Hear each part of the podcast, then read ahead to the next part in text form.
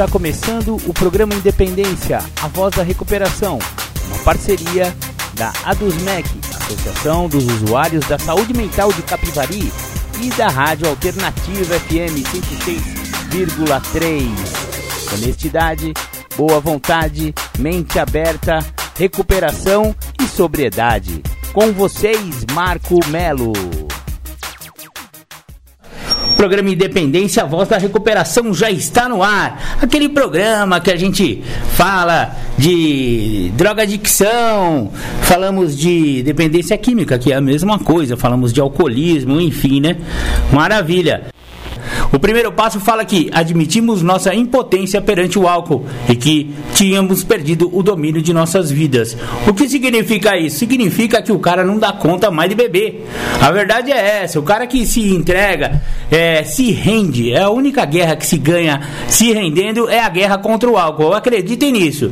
Foi o que aconteceu comigo. Eu sou um alcoólico e estou em recuperação. Há oito anos que eu não bebo. Mas o que, que eu tive que fazer um dia? Eu tive que levantar a bandeira branca branca e me render. Eu não dou conta mais de álcool. Então, esse é o primeiro passo. E tive que admitir que minha vida não tinha mais controle, né? Essa é a parte mais difícil do primeiro passo, né? Legal, recebi uma pergunta aqui do Jorge. O Jorge pergunta assim, ó: eh, em que momento o consumidor habitual de bebidas alcoólicas pode ser considerado dependente do álcool? Eu já pesquisei aqui a resposta a essa pergunta. Está no livro O que é dependência química da psicóloga Maria Heloísa Bernardo. Ela me responde a maioria das questões a respeito. Por isso que quando eu falo que eu vou pesquisar, eu venho aqui no livrinho e a maioria das questões que levantam a respeito, porque esse livro é um verdadeiro compêndio sobre dependência química e o e, e alcoolismo também é dependência química, diga-se de passagem. Então a resposta a essa pergunta é a seguinte: considera-se que um indivíduo tenha desenvolvido a dependência é, quando perde o controle do consumo, ou seja, quando planeja determinado padrão de uso e não mais consegue mantê-lo, excedendo-se na periodicidade e na quantidade do álcool ingerido. Associado a isso, observa-se que a maneira com que bebe passa a causar-lhe problemas nas várias áreas de sua vida, começando com os relacionamentos pessoais mais próximos e também os relacionamentos profissionais. Trocando em miúdos é quando a pessoa vê que ele marcou de beber só aquele, aquele, ó, vou tomar só uma. Vou tomar só uma cervejinha. Eu vou ali no bar de não sei quem, ali eu vou tomar só uma cervejinha. Isso aí é sete horas da noite, né? Da meia-noite o rapaz não saiu no boteco aí. Eu, eu conheço essa história, mano. Eu só vou tomar uma. Eu jurava que eu ia tomar só uma. Mas não consegue dar, não dá conta de parar. E os caras instigam, né, Marcão, fica aí, toma mais uma, eu pago e tal. Não saía nunca daquele boteco. Isso era na sexta-feira, quando chegava no domingo, tava eu lá. É, filho. Então, é, quando a pessoa começa a perder o controle, tanto nas quantidades quanto na periodicidade, fala, não, agora eu só vou beber ao sábado. Nego promete bastante isso aí, né? Só vou beber de fim de semana agora. Ah, da terça-feira o bichinho já tá doido pra tomar uma. Na quarta-feira não. Ah, dá um pé na bunda, né? E vai pro boteco, né? Logo na quarta-feira, no final do expediente. Então, essas são algumas é, maneiras de se des é, descobrir que a pessoa está começando a perder o controle sobre o álcool. Pode ser que essa pessoa desenvolva, tenha desenvolvido o alcoolismo. Essa aqui é a verdade. E, então vou tocar aqui pro Claudão a música que ele pediu. Claudio, é, é, um abraço aí pra galera. Vocês estão de plantão aí, né? Beleza, o pessoal do SAI lá fica sempre ouvindo o programa Independência lá. As minhas, os meus puxões de orelha aí no, nos pingaiada. Tamo junto. Metrô, linha 743, Raul Seixas.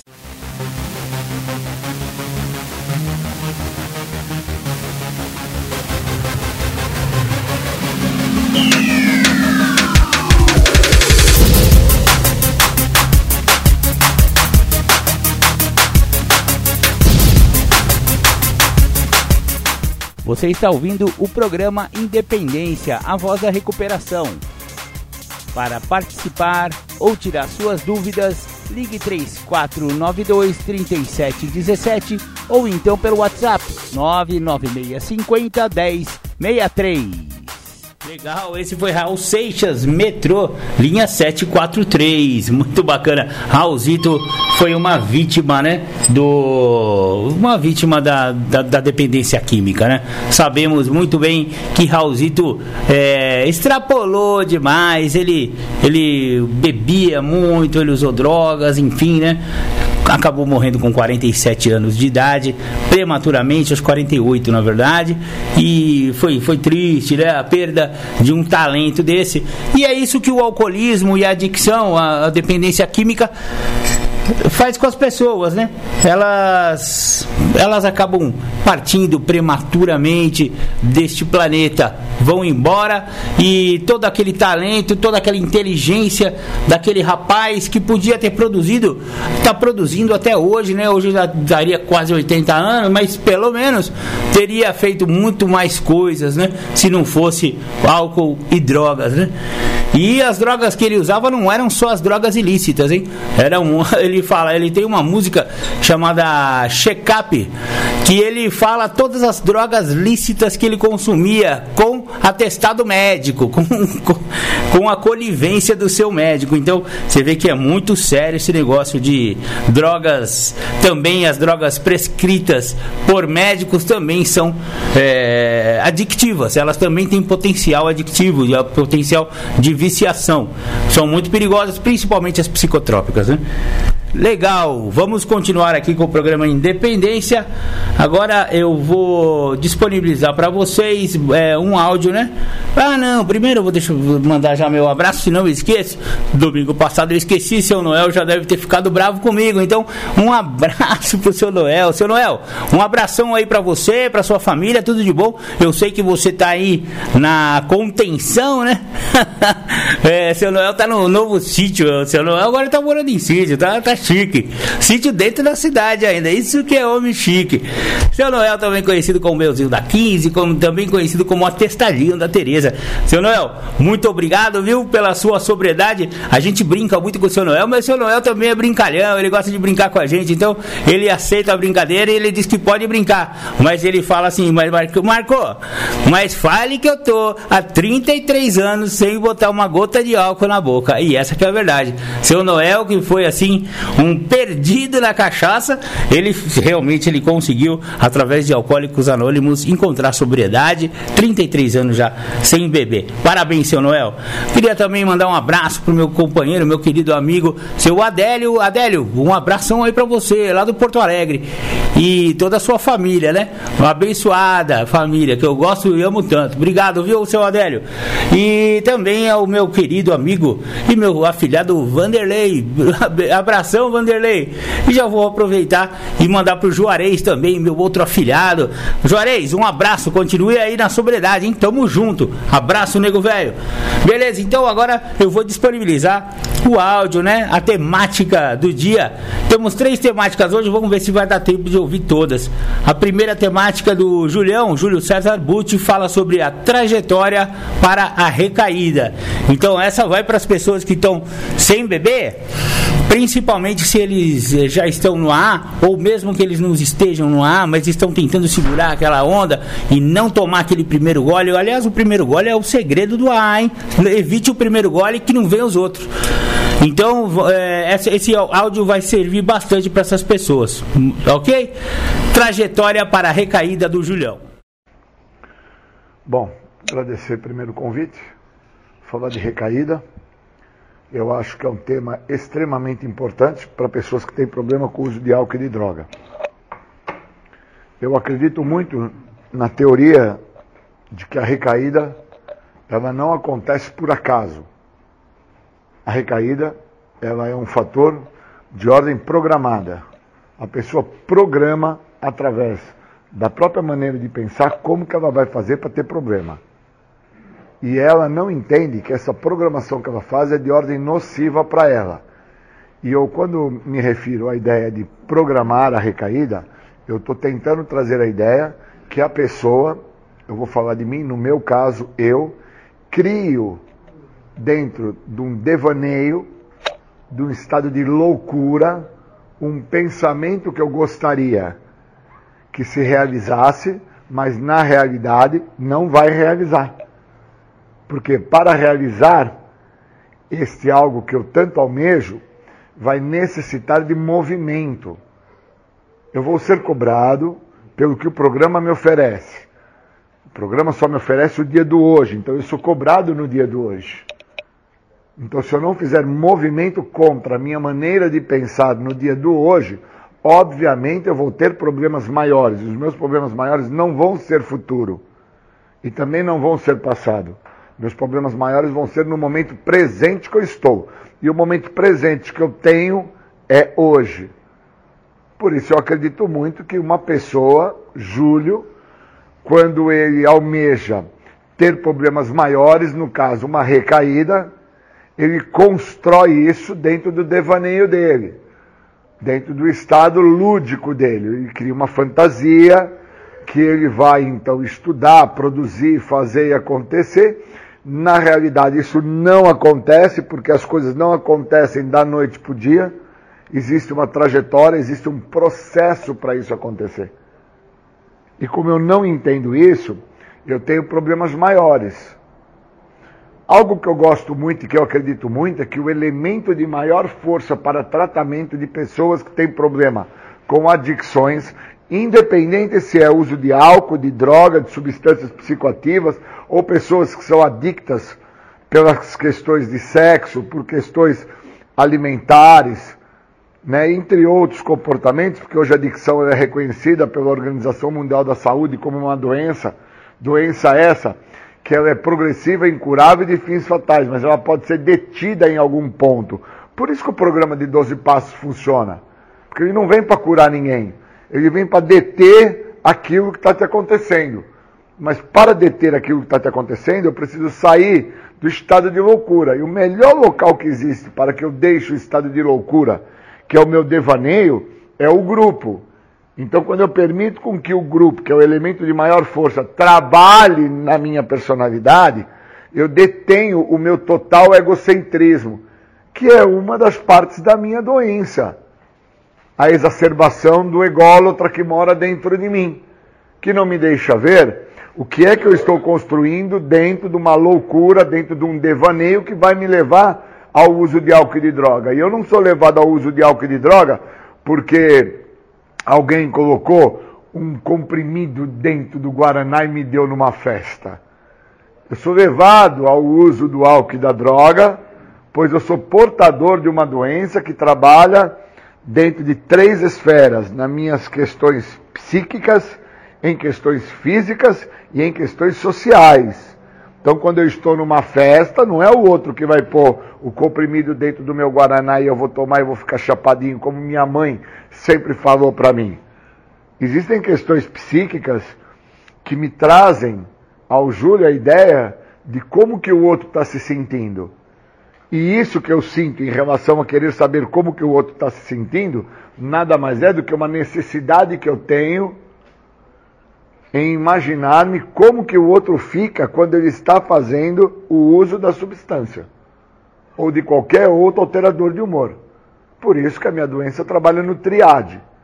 E dentro dessa visão do tríade, a parte psíquica ela vai coordenar todo o restante por causa que eu também tenho que entender que a parte espiritual da minha doença, que é o meu total egocentrismo, é a maneira como eu me relaciono comigo, com Deus e com os outros. Se eu não dou atenção a isso, eu não entro em recuperação. E eu preciso entrar em recuperação. Eu preciso entender o que está me acontecendo. Porque de uma forma social, eu sou vítima dos meus próprios desejos. Então, o meu desejo é vou estudar, vou me profissionalizar, vou constituir uma família, vou andar de mão dada com a minha filha, vou comprar um carro, vou ser jogador de futebol, vou ser árbitro de futebol, vou ter um emprego aonde neste emprego eu vou ser reconhecido como um diretor. E eu preciso entender que muito disso é meu devaneio. Muito disso é meu estado de loucura. Porque eu já não vou mais ser aquele vô que eu acho que eu quero ser. Eu já não vou ser mais aquele pai que eu almejo, que eu acho, que acredito que eu deveria ser, porque lá atrás eu não fui e agora que eu estou limpo aqui na frente eu vou ser. Então tem uns fatores que eu preciso dar a devida atenção e tenho que pautar essas coisas. Por isso que eu acredito muito que a recaída é um processo e que eu, Júlio, construo na minha trajetória como que eu vou fazer para ter problemas. Porque se eu não tenho mais problema no meu passado, não tenho como ter problema no meu futuro, no dia do hoje, que é o que o programa me dá, como que eu vou fazer para ter problemas hoje? Uma das formas mais práticas que eu vejo por ser adicto, ser portador da doença e ter o entendimento que o elemento de maior força é o grupo, e se eu permitir com que o grupo venha a fazer parte da minha história, o grupo vai deter este meu estado de loucura, uma das formas que eu acredito claramente, piedosamente, que me faz hoje, no dia de hoje, vir a ter problemas, é não permitir com que o grupo, com que o grupo trabalhe na minha vida. Se eu não deixar com que o grupo me detenha, se eu não deixar com que o grupo me pare, eu estou comprometido. Por isso eu venho tendo alguns benefícios em respeito ao grupo, que são benefícios imensuráveis, de amplitude imensurável, de tamanho invejável porque eu permito com que o grupo me olhe, o grupo me veja, o grupo me mostre e nisso eu me modifico. Agora, se eu fico na cama, se eu fico dentro do estado de loucura, se eu fico dentro do estado dos delírios que eu crio, estando lúcido, delírios, porque é só um estado de delírio. Não tem outro nome para dar para uma pessoa que não foi pai, não foi avô, não foi tio, não foi irmão, não foi filho e agora que parou de usar droga, ele quer ser pai, irmão, tio, avô, filho, profissional, estudante, técnico, professor. Porque não tem droga? Eu preciso entender que a doença da adicção, ela veio muito antes na minha vida do que o uso de droga. Tanto ela veio antes na minha vida que quando eu era pequeno, o meu pai me levava no parquinho, eu já tinha oito anos de idade, eu ainda não tinha feito uso de nenhuma substância, porque eu vim fazer o uso da minha primeira substância, eu tinha 11 anos de idade. Com oito anos de idade, meu pai me levava num parquinho e ele me girava no parquinho. Ou ele me colocava na roda gigantezinha que tinha, ou ele me pegava pelos braços e ficava me virando, virando, virando, virando. E quando meu pai me largava, eu olhava para o meu pai, estava tudo rodando, a minha mente estava girando, estava tudo confuso. E eu falava para o meu pai assim: Eu quero mais, me dá mais.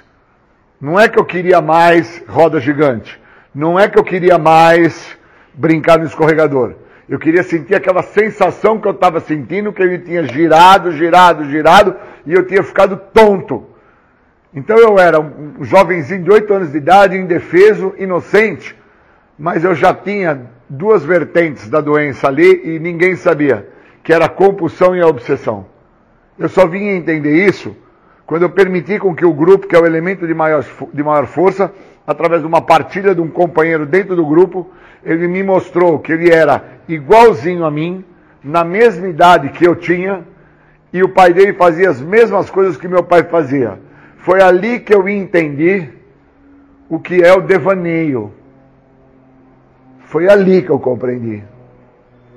Que hoje, quando eu pego as crianças para brincar e faço alguns tipos de brincadeiras com elas, que elas se sentem mexidas, que elas se sentem estimuladas e elas querem mais e querem mais, o que elas querem é com base na compulsão e na obsessão de ficar sentindo aquilo que elas estão sentindo. Elas querem mais porque aquilo movimentou nelas algo, estimulou elas em algo e elas querem manter aquela sensação. E isso acontece hoje, na minha idade, eu estou com 54 anos, 25 anos limpo através do programa de recuperação. E eu sou muito grato a isso. E hoje, quando eu saio para fazer uma atividade de esporte de longa distância, de longa permanência, para mim é muito claro que a partir de uma hora de atividade, batendo na mesma intensidade, é, trabalhando a respiração na, da, na, mesma, na mesma intensidade também, eu acabo por produzir endorfina, dopamina. E aí é notório que eu sinto uma sensação que eu não quero perder essa sensação. Então, às vezes, eu estou esbaforido, estou exausto, mas eu estou correndo, correndo, correndo, porque aquela sensação que eu produzi de dopamina, de endorfina, ela é idêntica, se não for igual, como eu escuto também através do elemento de maior força, que é o grupo, quando as pessoas no grupo falam que quando eles vão transar, eles transam e têm o um orgasmo com a pessoa. Depois que eles ejaculam, eles não querem nem olhar para a pessoa que está do lado. Por que, que não quer nem olhar para a pessoa? Porque a sensação do ejacular ela é 95% idêntica à sensação que qualquer tipo de substância psicoativa proporciona para a pessoa que faz o uso da droga. Então, a mesma coisa acontece comigo quando eu estou na corrida. A produção de dopamina, de endorfina, aquilo me motiva a tal ponto que eu fico na mesma conduta, igual, paralelamente idêntico, quando eu estava lá tomando picada, fumando crack, cheirando pó e bebendo pinga. Então eu preciso ter essa sacada para entender como é que eu construo a trajetória para ter problema no dia de hoje. Porque eu tenho que entender o que é recaída. Eu não posso ficar acreditando que recaída ela se dá somente porque eu peguei a substância psicoativa e pus na boca. Eu preciso entender qual é o movimento, qual é a trajetória, qual o caminho que eu faço como opção para chegar ao ponto de pegar a substância e fazer o uso. Se eu não fizer isso, eu estou comprometido no momento presente que eu estou. E às vezes eu estou dentro de um local, seja um hospital, um centro de tratamento, seja um, um, um grupo anônimo, seja até o sistema carcerário, onde eu esteja, não me importa, porque a doença está dentro de mim, a doença não está no local. A doença, ela está comigo. E eu não vejo aonde eu estou porque eu não consigo perceber. Eu até falei para um amigo hoje, bem cedo, na primeira hora do dia, falei, você está com um problema sério. Ele falou, qual? Eu falei, você não está dando atenção ao que você fala. Você precisa perceber o que você fala. Porque ele falou para mim na data do dia de ontem. Eu parei de fumar.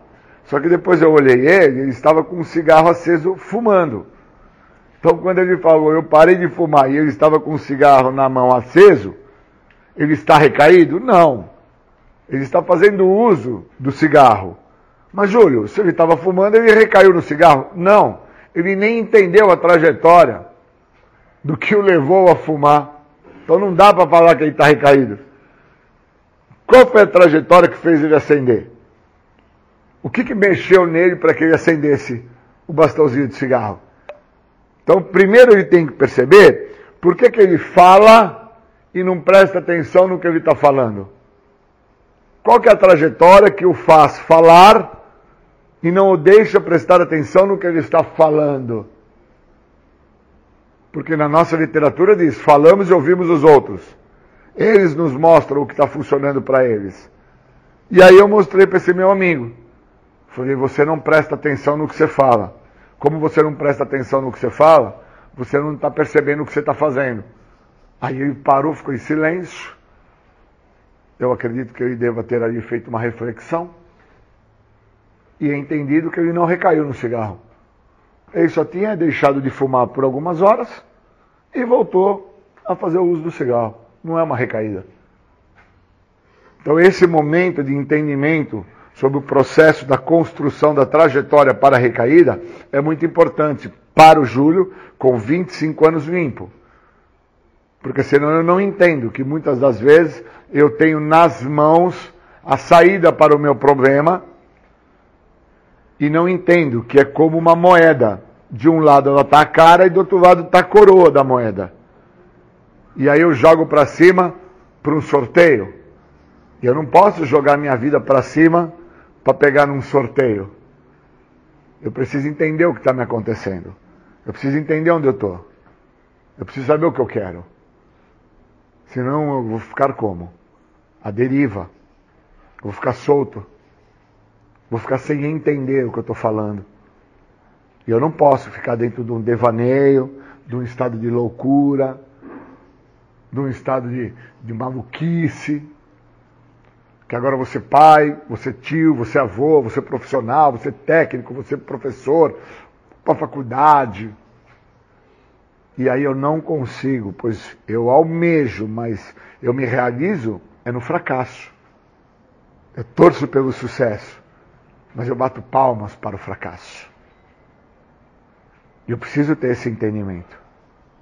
Senão eu não entendo o que está acontecendo na minha trajetória. E não entendo aonde que eu me encontro e o que é que me falta. Por isso que existem passos, e os passos é que vão me dar direção para o que eu preciso. É muito prático o que eu estou falando, é na prática, tá? Queria muito agradecer a oportunidade de falar para vocês um pouco sobre o conceito da recaída, para poder dar um outro ponto de vista sobre esse fato. Obrigado. Legal, o programa Independência volta aqui. Vocês ouviram aí o, o Julião, né? Júlio César Butti, grande companheiro de Irmandade Anônima, e ele fala com grande, com muita propriedade acerca da dependência química. Muito bacana. Hoje, 31 de maio, Jorge Pocinholi foi quem me lembrou. Hoje é o Dia Internacional de, de, internacional sem tabaco. É, domingo 31 tá aqui, ó. É, hoje é o Dia Internacional Sem Tabaco. O Dia Mundial Sem Tabaco, é, 31 de maio, foi criado em 1987 para o, pela Organização Mundial da Saúde para alertar sobre as doenças e mortes evitáveis relacionadas ao tabagismo. No Brasil, o INCA é responsável pela divulgação e elaboração do material técnico para subsidiar as comemorações em nível federal, estadual e municipal. Lembrando que INCA é o Instituto Nacional de Câncer. É, o Dia Sem Tabaco, né, a epidemia do tabaco é uma das maiores ameaças à saúde pública que o mundo já enfrentou, matando mais de 8 milhões de pessoas por ano, pessoal. Mais de 6 milhões dessas mortes são resultado do uso direto do tabaco. Só que cerca de um milhão de pessoas é resultado de não fumantes expostos, expostos aos fumo, ao, ao fumo passivo. A pessoa que está do seu lado, você que é fumante, é a sua mãe que não fuma e acaba morrendo por causa de, de, de, de cigarro. É verdade isso aí. O prejuízo econômico em torno do tabaco gira é, nos números absurdos e astronômicos: 1,4 trilhões de dólares que é, que é o prejuízo que o tabaco dá anualmente no mundo. É um absurdo a quantidade de dinheiro que é gasto com o tabaco. Isso não é só a compra do tabaco, mas também todos os problemas de saúde e como eles acarretam, né? Eh, e, e ele onera né, o sistema mundial de saúde. O uso de produtos de tabaco que contém nicotina aumenta o risco de câncer, doenças cardiovasculares e pulmonares. Além disso, fumantes podem ter já alguma doença pulmonar ou capacidade pulmonar reduzida, tornando-os mais vulneráveis à Covid-19. Aí, ó, saiu uma fake news aí, que eu até vi no, no, Facebook, de que o tabagista, né, o cara que fuma, tinha menos chance de pegar Covid. Ai, que besteira. É mais uma fake news que a galera vai espalhando aí sem, sem se informar a respeito. Aliás, é. Nossa, eu não vou nem entrar na minha repulsa que eu tenho por notícias falsas. Só que todo mundo é responsável. Ah, não fui eu que fiz, eu só, eu só, eu só compartilhei. Mano, pelo amor de Deus pega a notícia, escreve um pedacinho da notícia lá no Google, e junto da palavra fake ou da palavra boato, e antes de você espalhar uma notícia, pelo amor de Deus, verifica a origem dessa notícia, vê se ela é verdadeira ou não. Porque vai lá e vai, vai, vai simplesmente compartilhando, isso é de uma grande é, falta de respeito e leviandade. Às vezes você pode estar espalhando uma notícia que vai prejudicar as pessoas. Que é o caso do, do, do tabaco lá, que falava que pega menos, aí os caras vai, vai se aplicar mais ainda no Marborão, né? Pelo amor de Deus. Os, ó, e uma coisa importante, os dispositivos eletrônicos para fumar é aquele cigarrinho eletrônico que falavam que não fazia mal, é outra fake news, viu?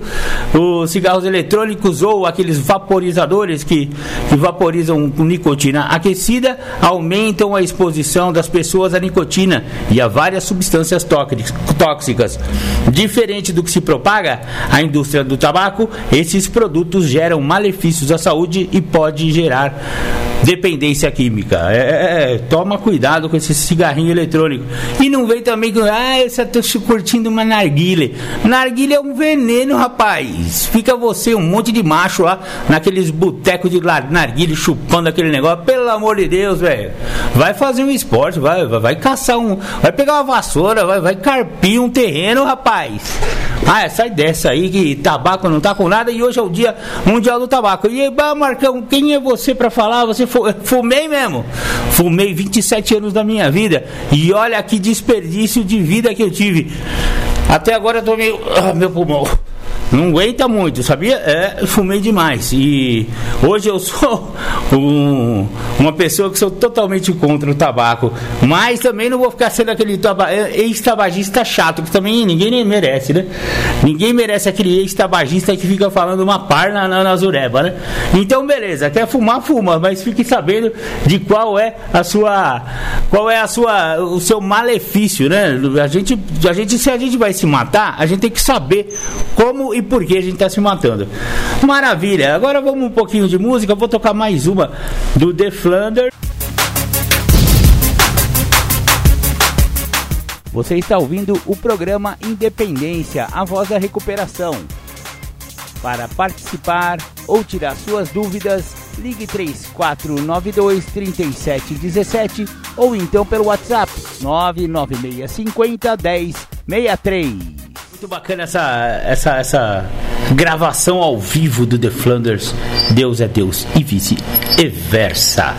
Legal. Agora eu vou homenagear o meu saudoso querido Sérgio Murilo, que partiu desta para melhor. Eu não sei, né? Mas partiu dessa vida e deixa grandes, grande saudade em primeiro lugar, deixa muitos aprendizados a todos que conviveram com ele. Ele é um, um adicto e um alcoólico em recuperação que ficou mais de 40 anos sóbrio. Ele é o que nas Irmandades ele é conhecido como dinossauro da recuperação, né? Ele estava lá no período jurássico de quando o NA chegou no Brasil, na verdade nem nem era NA na época, chamava TA, né? Toxicômanos Anônimos. E ele, ele participou de todas as fases de NA e de AA, ele, ele, enfim, né? O cara é um cara sensacional. E eu vou passar para vocês aí um, um vídeo que ele fala sobre é, a negação de si mesmo. É o vídeo mais visto na, no canal dele. Ele tem um canal no YouTube, felizmente agora encerrou, né? Ou não sei se a família dele vai dar continuidade com esse esse canal. Ele tem vários vídeos lá, então se você no, no, no YouTube, se você se inscrever Sérgio.murilo, você encontra lá o, o canal dele com vários vídeos, vários, vários vários ensinamentos desse mestre na dependência química e também trabalhou mais de 30 anos em clínicas de recuperação, centros terapêuticos, ele era terapeuta, enfim, né? Historiador, filósofo, o cara não era fraco não. Então, eu vou disponibilizar aí para vocês o Sérgio, Sérgio Murilo, a negação de si mesmo. Boa noite. É... Sérgio Murilo, vamos fazer uma live sobre uh, hoje sobre o distanciamento, a negação de si mesmo, a negação da existência, ou não gostar de si. E estou aqui acima da linha do Equador, numa noite calorosa, o vento do mar entrando aqui pela, pela janela e trazendo um, um cheiro do mar, cheiro salgado. Eu queria abordar essa questão assim, de uma maneira bastante radical. Eu gostaria de dizer o seguinte, que não há como se montar uma vida bêbada, não há como se montar uma vida drogada, é, se não é, senão a, a Hilda Bueno está falando aqui que eu estou descabelado. É, realmente eu estou descabelado. Mas não dou muita importância para o cabelo se está penteado ou não, né, Hilda? Obrigado por você estar tá aí, né? E para que se é, para que se monte uma vida bêbada, uma vida drogada, é importante a pessoa ser uma pessoa isolada, isolada em si mesmo. No sentido de não participar, ela até participa, ela tem uma existência, mas é uma existência negada, secreta, montando um, quer dizer, se apresentando para o coletivo que ela vive de uma maneira bem personagem. E aí ela se obriga a montar uma mentira permanente, né, que dura todas as horas da vida enquanto ela está acordada e tentando se relacionar. E é claro que mentiras sofrem. É, pessoas que não são verdadeiras, elas acabam criando grandes constrangimentos para si mesmo o tempo todo. E a maioria dos problemas elas têm origem aí.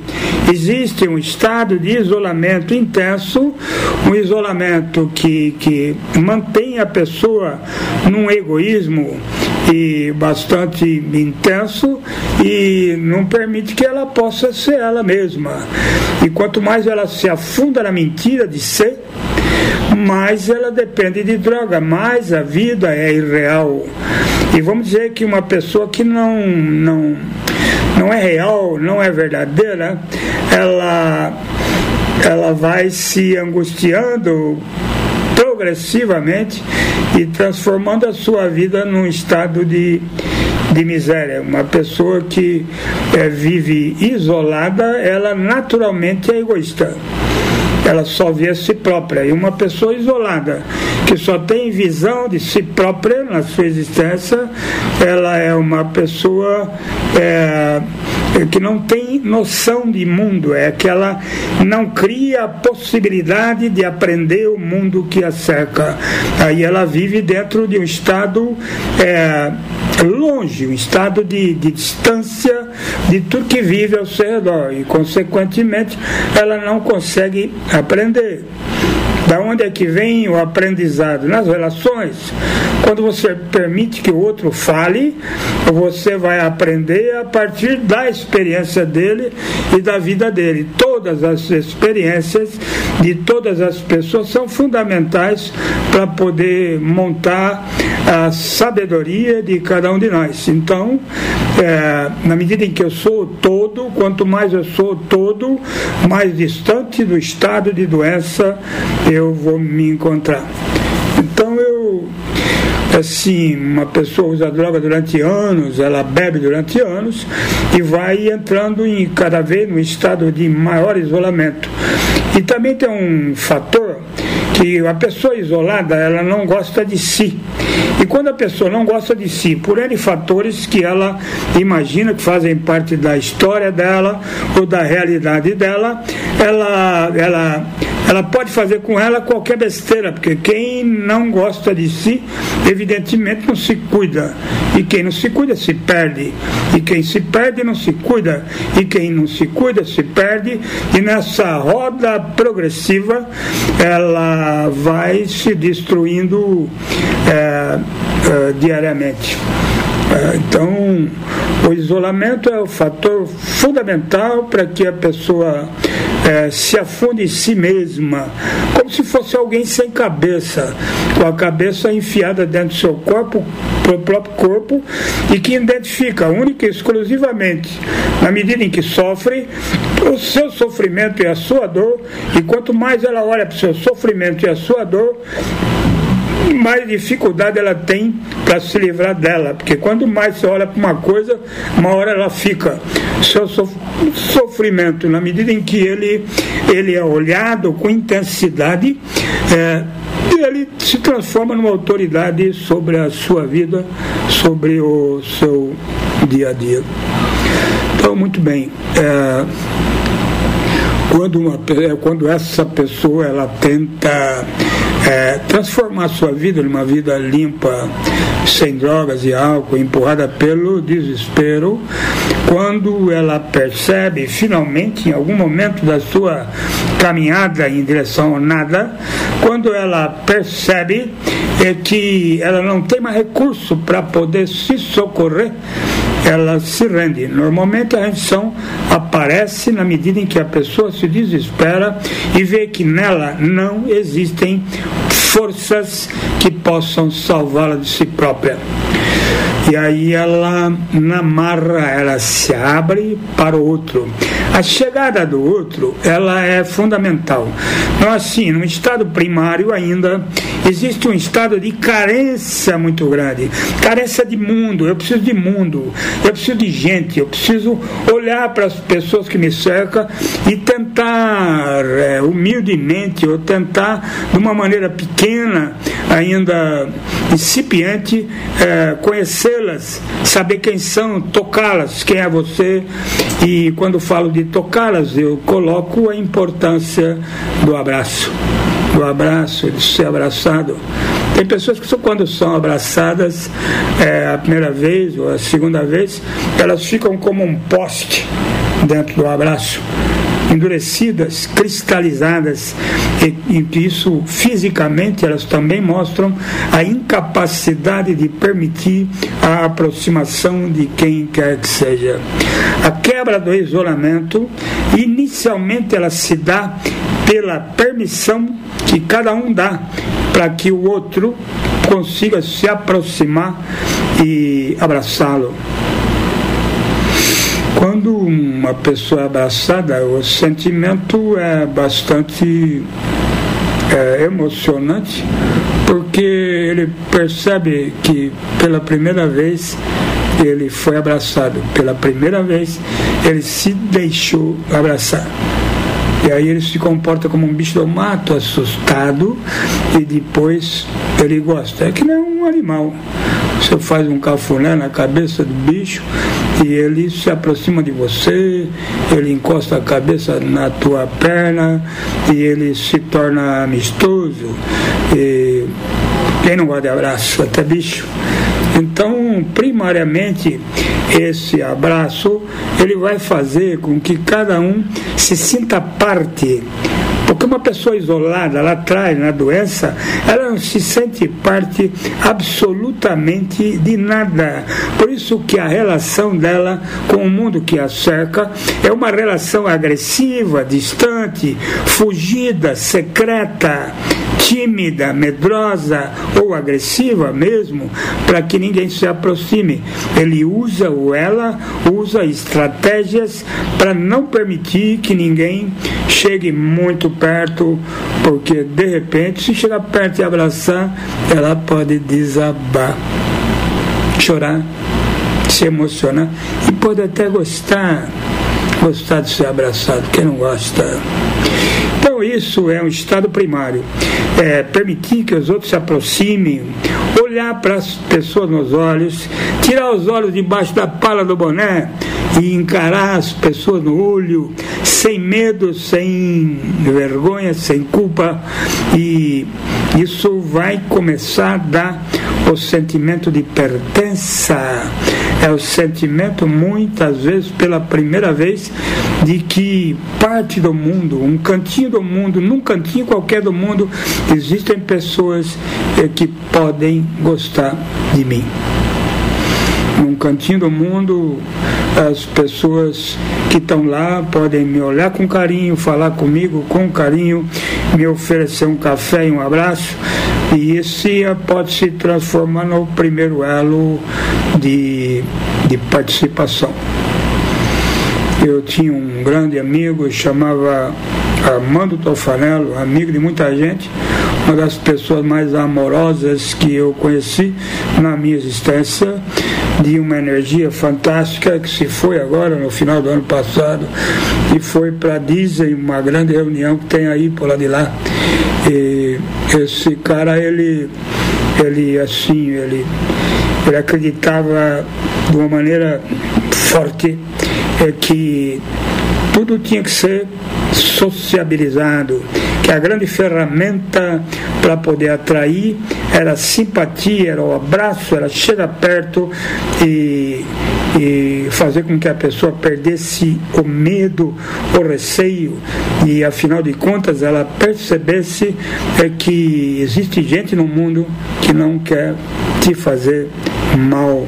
Existe gente num canto do mundo que quer amar você e se você permitir, elas vão fazer isso. Então ele defendia assim com unhas e dentes de que a recuperação de um adicto, de um usuário, um dependente de álcool e outras drogas, poderia ser resgatado inicialmente é, pela capacidade de amar que aqueles que já foram resgatados é, têm consigo mesmo.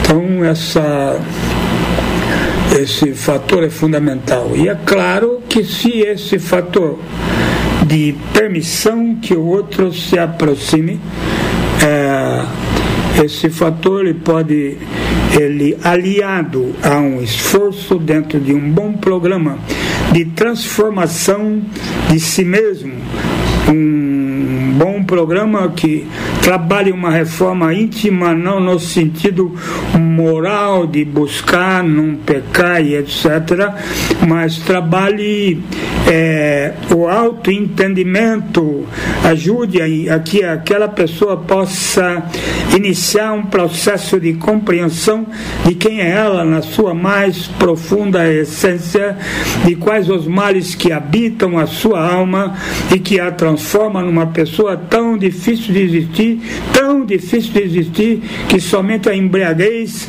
o torpor, o uso de drogas pode dar algum tipo de felicidade, apesar da miséria é, que é produzida é, para é, essas pessoas dependentes, apesar do efeito colateral, apesar da, da dos efeitos colaterais do uso de rebordosa e de ressaca e de outras questões de desajuste social é que venham junto com essa prática.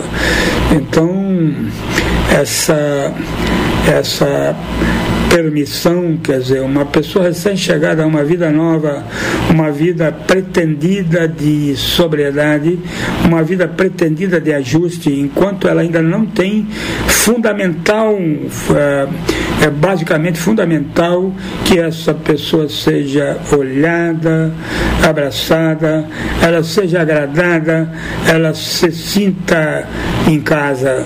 Se ela se sentir em casa, ela volta, porque todo mundo gosta da própria casa, essa sensação de voltar a algum lugar onde você possa se sentir seguro é fundamental para que você é, coloque a sua âncora num porto seguro para poder seguir em frente e encarar a sua realidade histórica e a sua realidade momentânea e conseguir perceber em si mesmo quais as razões que a transformaram num dependente de álcool e outras drogas. Essa é, estratégia de, de aproximação ela é um movimento preliminar é, para os recém-chegados a uma vida nova e um movimento que nunca, absolutamente nunca acaba ou nunca deveria acabar. Ninguém, absolutamente ninguém, deveria ser hostilizado, abandonado, jogado fora porque um dependente, um adicto, porque um, uma pessoa é, que rompeu pelo sofrimento que o seu uso de, de substância, originado no seu uso de substância, ela necessita a qualquer custo, durante todo o tempo, se sentir aceita, amada, eh, querida, notada, vista e que ninguém seja repudiado por qualquer motivo que seja, porque afinal de contas todos, todos estão num processo de crescimento, se assim eles quiserem.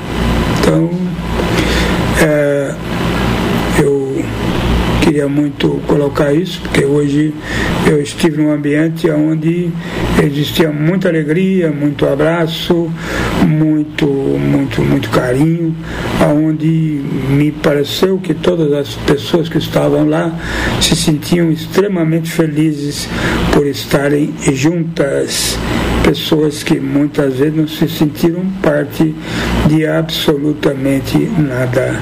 E essas pessoas passam a se sentir parte, e se sentir parte é entender que o outro o ama, o outro lhe quer bem e o outro está ali única e exclusivamente para te ajudar e ser ajudado numa troca de energia positiva que não acaba nem depois de morto. É isso.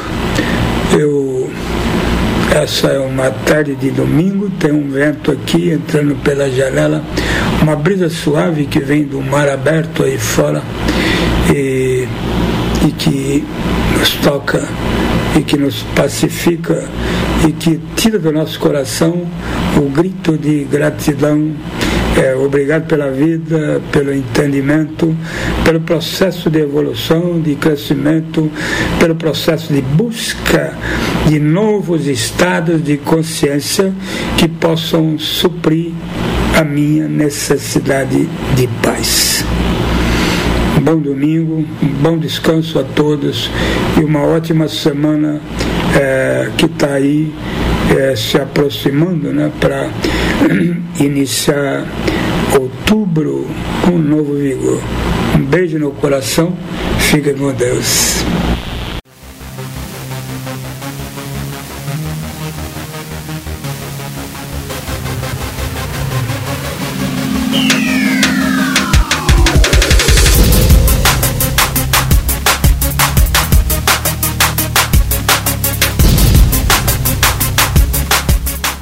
Você está ouvindo o programa Independência, a voz da recuperação. Para participar ou tirar suas dúvidas, ligue 3492 3717 ou então pelo WhatsApp 99650 1063. Legal, voltamos aqui dos estúdios da Alternativa. Esse é o programa Independência, a voz da recuperação. Hoje, 31 de maio, é o Dia Mundial Sem Tabaco. Então, estamos usando bastante esse tema para falar a respeito, né? O tabaco realmente é um problema muito sério da nossa humanidade nessa fase de desenvolvimento é, em que nos encontramos. Vamos lá. O tabaco. Seu uso remonta a dois mil anos, quando há registros de consumos é, de consumo em rituais religiosos pelas populações indígenas de, do Novo Mundo. Muitos países europeus baniram é, o tabaco nos séculos 16 e 17 e a China em 1630 por causar intoxicação. Ainda é considerado nocivo por muitas religiões. O tabaco é uma droga psicoativa. Os cigarros provocam mais mortes do que todas as outras drogas psicoativas combinadas. No todos os anos, nos Estados Unidos, 320 mil, perdão, é, atribuídos diretamente à nicotina, contra apenas 7 mil mortes causadas pela heroína. Olha só, 7 mil contra 320 mil. E aí você acha que esse cigarrinho aí que vende na padaria é molezinha, tranquilo, belezinha, só pá, comprar e sair fumando? Toma, nego. O ingrediente ativo do tabaco, a nicotina, rompe o equilíbrio neurotransmissor estimulando algumas substâncias químicas, interrompendo a transmissão de outras é, e aumentando a atividade elétrica no cérebro de forma muito idêntica, embora não tão intensa, à das anfetaminas também comprime os vasos sanguíneos, eleva o ritmo cardíaco e a pressão arterial, diminui o apetite, aumenta a tensão, amortece parcial, parcialmente os sentidos do gosto e do olfato e prejudica os pulmões. A tolerância aos efeitos da nicotina desenvolve-se com rapidez, comparada à de outras drogas. Algumas horas de fumo bastam para que a tolerância rapidamente comece a se instalar. Para se proteger, o corpo se adapta à tarefa de administrar toxinas, fazendo com que a pessoa passe a depender do fumo para permanecer, entre aspas, normal. O fumante quer a estimulação e a química alterada do corpo para beneficiar-se dos efeitos prazerosos da alteração positiva em seu estado de humor. A privação do cigarro, depois do uso prolongado, provoca dores de cabeça, irritabilidade, incapacidade de concentração, nervosismo e distúrbios do sono. A dependência não é somente emocional, mas também física. Pesquisas recentes revelam que a nicotina age não só por meio de neurotransmissores como a adrenalina, mas também em outro semelhante opiáceo, a endorfina. O tabaco é uma das substâncias psicoativas que mais causa dependência. O desejo intenso de nicotina dura a vida inteira, mesmo após sua suspensão. Com relação ao cigarro, a triste realidade nacional não é diferente daquela citada acima, em que nos tornamos alvo da voracidade das multinacionais produtoras de tabaco. E aí eu recebi uma, a Maria Lúcia, uma, uma ouvinte aqui, mandou um zap aqui no 996501063 e falando sobre tabaco, né? Ela perguntou assim, então se a maconha faz menos mal que o álcool ou o tabaco? É, se isso é verdade, né? E aí aqui a, a psicóloga especialista em dependência química responde essa pergunta dessa forma. O conhecimento atual dentro do campo da dependência química indica que as substâncias psicoativas produzem consequências danosas para os seus usuários. Naturalmente, que o grau de prejuízo varia de acordo com o padrão de uso, quantidade de ingestão e a periodicidade e vulnerabilidade pessoal.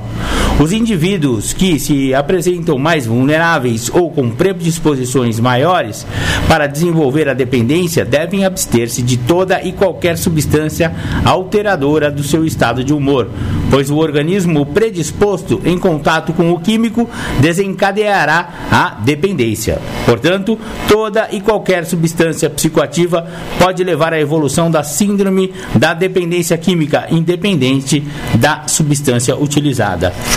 É, foi bem, ela foi bem técnica, né? Traduzindo para o português mais coloquial, o, a, a treta é a seguinte: a maconha faz tanto mal quanto o álcool e tanto mal quanto o tabaco, para quem tem predisposição de desenvolver a dependência química. Então, um cara que é adicto ou um cara que é alcoólatra, se ele substituir a outra substância dele por, por maconha, ele vai perder do mesmo jeito. Ele vai ficar dependente psicologicamente e fisicamente da maconha, do mesmo jeito que ele era das outras. Ou seja, não, não, quando o cara perdeu, fia, não tem jeito. Maria, muito obrigado pela sua pergunta. E você que tiver alguma dúvida a respeito de álcool e droga, é só mandar aqui pro programa Independência que a gente vai tentar te responder. Legal, muito obrigado. É, agora vamos ouvir Menina Tatuada, Salomão do Reggae. Legal, voltamos aqui nos estúdios. Esse é o programa Independência, a voz da recuperação. Temos mais um tempinho aí de, de programa Independência. Hoje estamos falando principalmente de uma droga que mata mais do que qualquer outra droga, inclusive mais do que o álcool. É, finalmente encontramos uma droga que mata mais do que o álcool e essa droga se chama tabaco.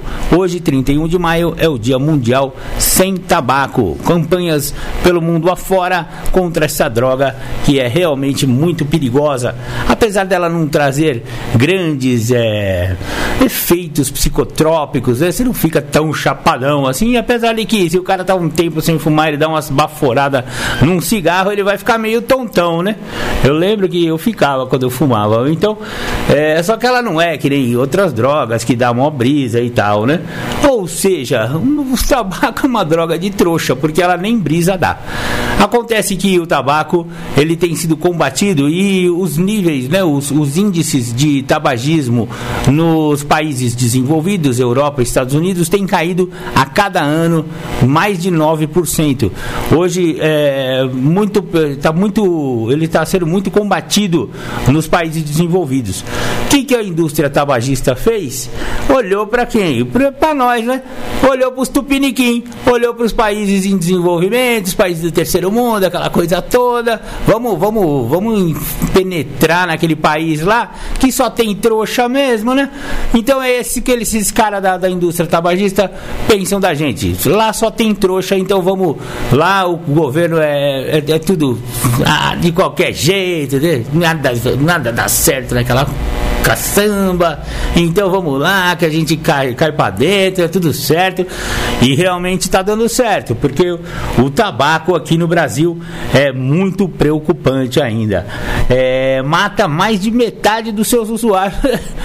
Parece que é brincadeira, mas é verdade. Cada dois nego que, prova, que, que fuma, um vai morrer.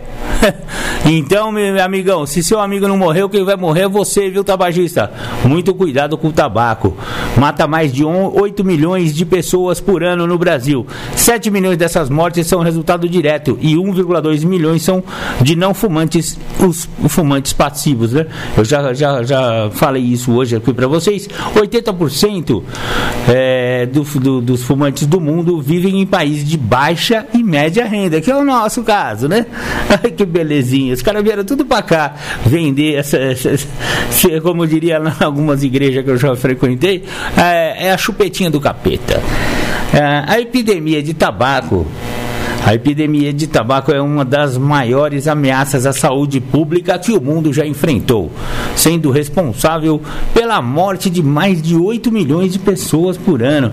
Realmente é muito, é muito preocupante, né? Usuários de tabaco que morrem prematuramente privam suas famílias de renda, aumentam o custo dos cuidados de saúde e impedem o desenvolvimento econômico.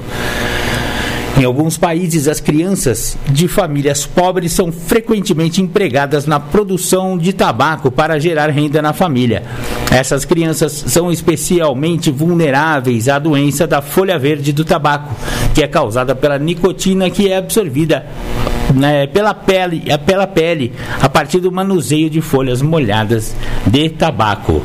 Um bom monitoramento é, acompanha a extensão e o caráter da epidemia do tabaco, indica a melhor forma de adaptar as políticas. Apenas em é, um em cada três países que representam 38% da população mundial monitora-se o uso do tabaco repetindo pesquisas nacionais e representativas, com jovens e adultos pelo menos uma vez a cada cinco anos. É, usuários de tabaco precisam de ajuda para parar de fumar, né? Estudos mostram que poucas pessoas entendem os riscos específicos para a saúde do uso do tabaco. Uma pesquisa realizada na China em, mil, é, em 2015, é, por exemplo, revelou que apenas 26,6% dos adultos chineses sabiam que o tabagismo causa câncer de pulmão, doenças cardiovasculares e acidente vascular cerebral, também o famoso derrame, né? Entre os fumantes que estão conscientes dos perigos do tabaco, a maioria quer parar de fumar. Aconselhamento e medicação podem é, mais do que duplicar a chance de um fumante ter êxito na tentativa de parar de fumar.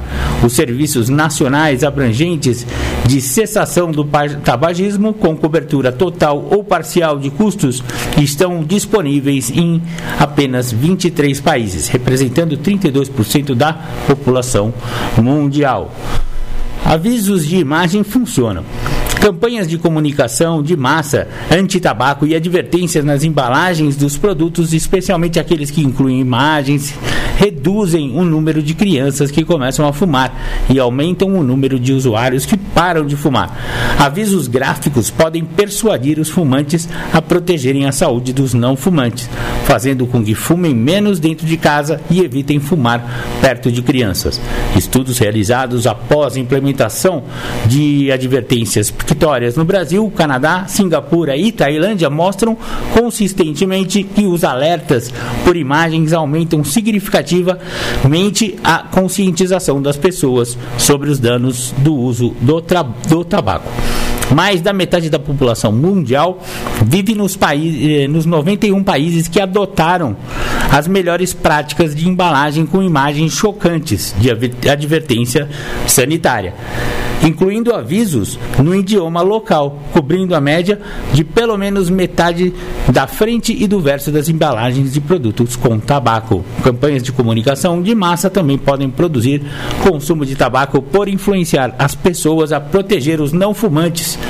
e convencer as pessoas a pararem de consumir tabaco. Cerca de 1,7 bilhões de pessoas vivem nos 39 países que exibiram pelo menos uma forte campanha anti-tabaco nos últimos dois anos. Ou seja, aquela imagenzinha de gente com câncer, de gente amputada, de gente de, de pulmão, sabe aquelas, aquelas fotografias nervosas que tem no, no verso do cigarro? Aquilo ali ajudou bastante a diminuir o, a incidência do tabagismo. Porém, diminuir não é parar.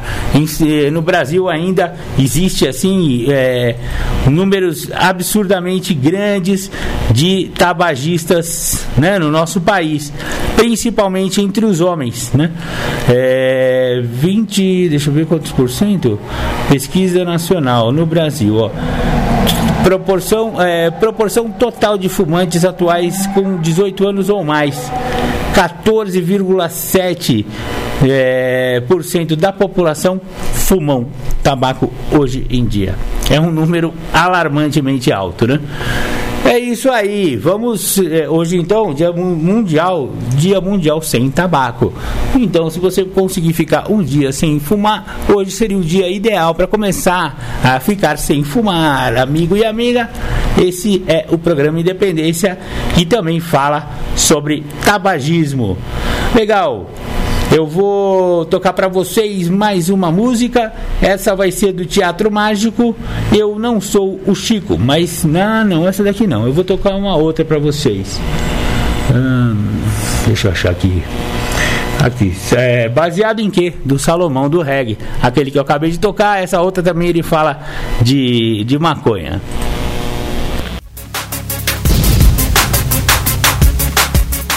Você está ouvindo o programa Independência, a voz da recuperação.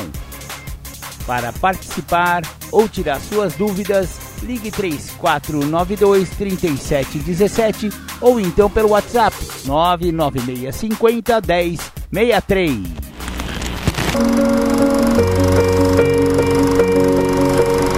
A trajetória humana é sozinha. Desde o primeiro dia em que abrimos os olhos, até o primeiro instante em que os fechamos por definitivo. Temos que ter consciência das regras do jogo. E durante todo esse processo, só você vai estar dentro de você. Seu corpo é sua primeira e última prisão. E essa espécie de cativeiro te impõe algumas amarras. Agora, quem define o significado dessas é você. Estar sozinho pode te prender por não poder dividir sua vida, pelo menos naquele instante, com mais ninguém. Estar sozinho pode te libertar, por pelo menos naquele instante não precisar dividir tua vida com mais ninguém. Eu não tô aqui para dizer o que é certo ou errado, mas o segundo caminho é aos meus olhos bem mais interessante, já que não coloca uma limitação externa a você para desfrutar daquele instante. Nós precisamos de tudo o que achamos que precisamos.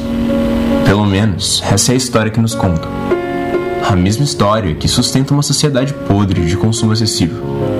A mesma história que nos mantém dentro de estigmas e padrões.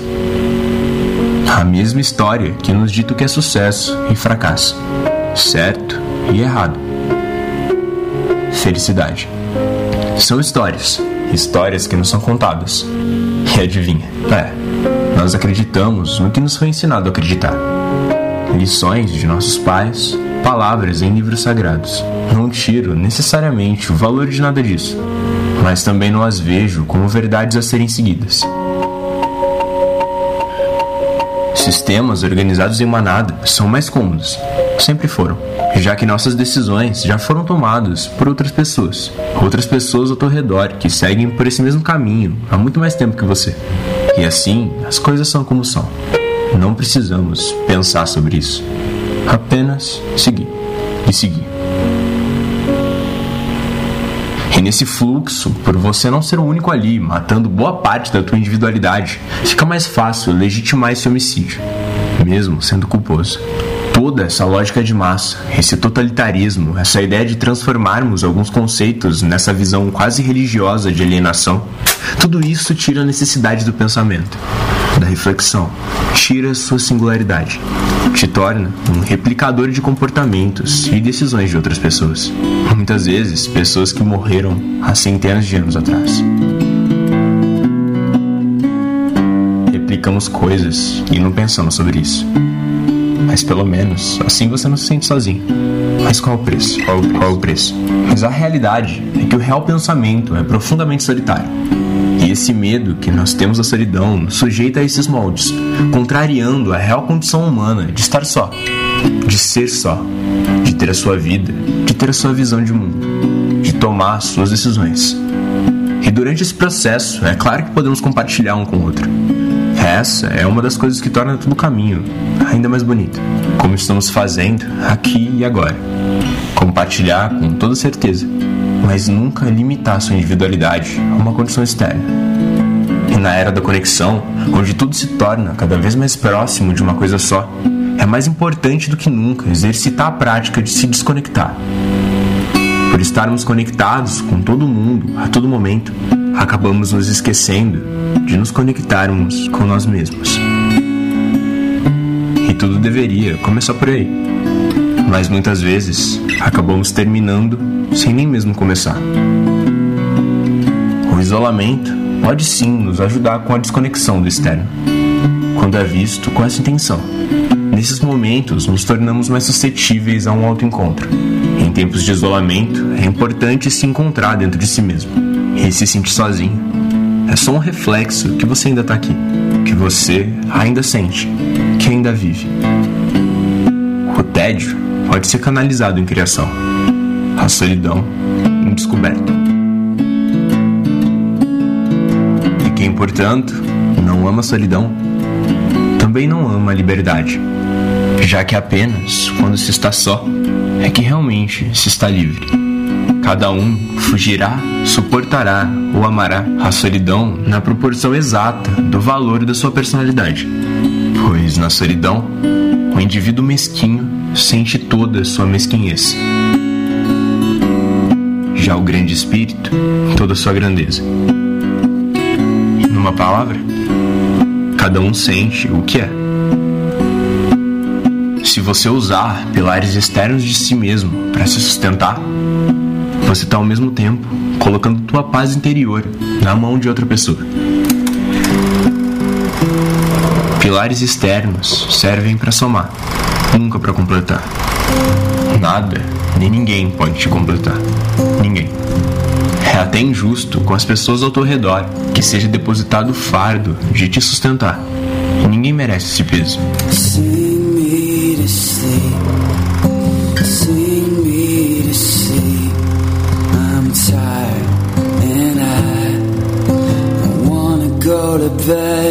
A angústia só existe quando existe escolha.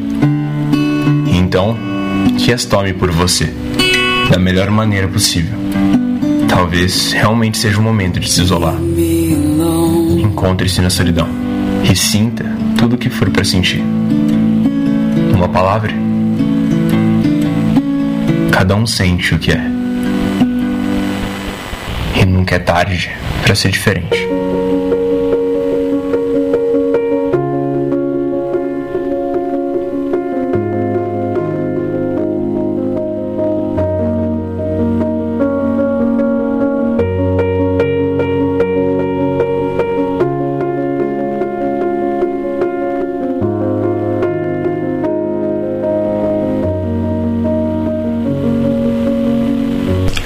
Legal, maravilha. Esse foi o Gabriel. Gabriel Faria, da, do portal Quebrando a Caixa, né? A página Quebrando a Caixa no YouTube. É, e esse texto aí do Gabriel Faria chama-se Solidão sobre se sentir sozinho. Muito bacana. O programa Independência está chegando no final. Mas eu acho, deixa eu ver aqui. Ah, não, não vai dar mais para tocar mais uma música. Mas é, vamos aí então para o final, para o encerramento do nosso programa de hoje. É, agradecendo a presença da galera, né? Quem, quem mandou perguntas hoje, muito obrigado, né? Maria e João Pedro, se eu não me engano, o nome do do, do nosso ouvinte que mandou perguntas aqui. Hoje, dia 31 de maio de 2020, Dia Mundial Sem Tabaco. Exatamente. Então vamos ao nosso, eh, nosso, nosso apoio cultural e depois com vocês, comigo mesmo, o Tarde Sônicas, as pedradas do rock and roll. Obrigado, beijo no coração, fiquem com Deus, tchau, tchau.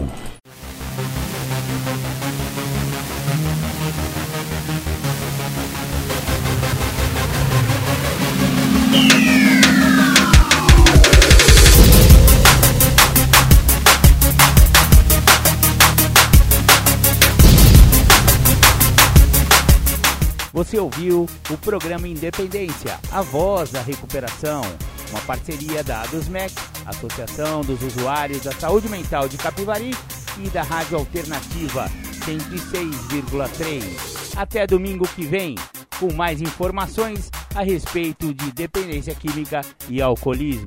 Obrigado, até mais!